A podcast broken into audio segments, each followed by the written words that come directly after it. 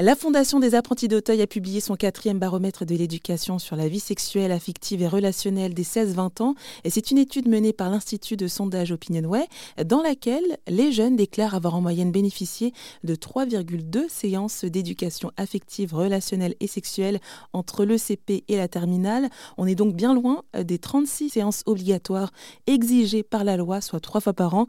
Pourtant, les sondés sont demandeurs. Alors, comment se déroulent des séances avec ce dispositif éducatif?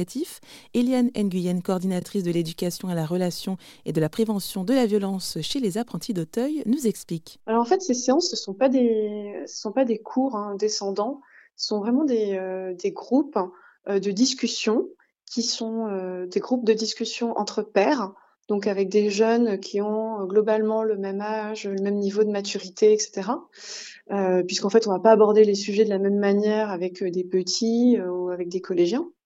Et euh, ça va être animé par euh, des professionnels qui euh, savent en fait écouter, accueillir, informer et orienter sur les questions de vie affective, relationnelle et sexuelle. Donc, vous allez avoir plusieurs types de professionnels qui peuvent animer ces groupes de parole-là. Mhm.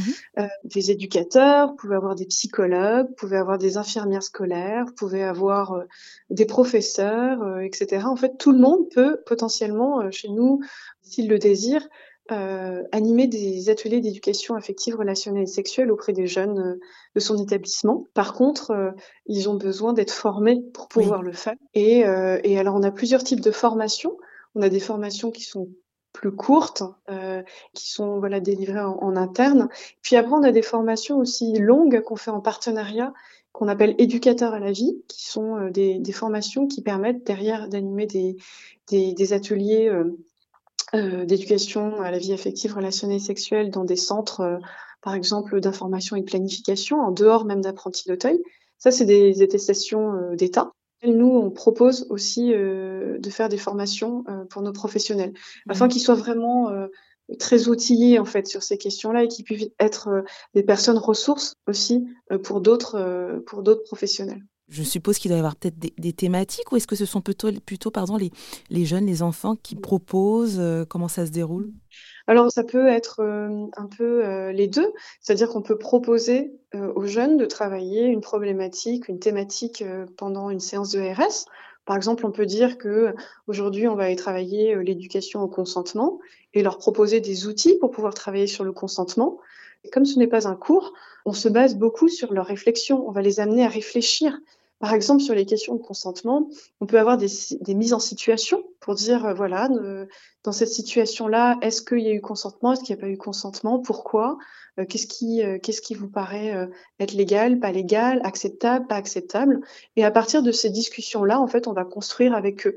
et les amener à réfléchir et du coup à, à, pouvoir mieux anticiper ces, ces, ces situations-là. On peut aussi avoir des séances de RS qui vont se baser sur euh, des boîtes à questions, où les mmh jeunes vont pouvoir euh, euh, mettre des questions dans une boîte de manière anonyme, et ensuite l'animateur va pouvoir répondre à ces questions-là pour tout le monde, en groupe, et pouvoir discuter avec les jeunes de, de ces questions-là. Mais ce qui est important en ERS, c'est de se dire que l'important, c'est de les faire réfléchir et de les informer et de les orienter. Donc les faire, euh, les informer avec euh, des, informations euh, scientifiques, fiables, la loi, le corps, le développement psychosexuel. Ça, c'est des éléments tangibles sur lesquels ils peuvent s'appuyer. Et puis orienter parce que on n'a pas toujours toutes les réponses, même en tant que professionnel de l'éducation affective, relationnelle et sexuelle.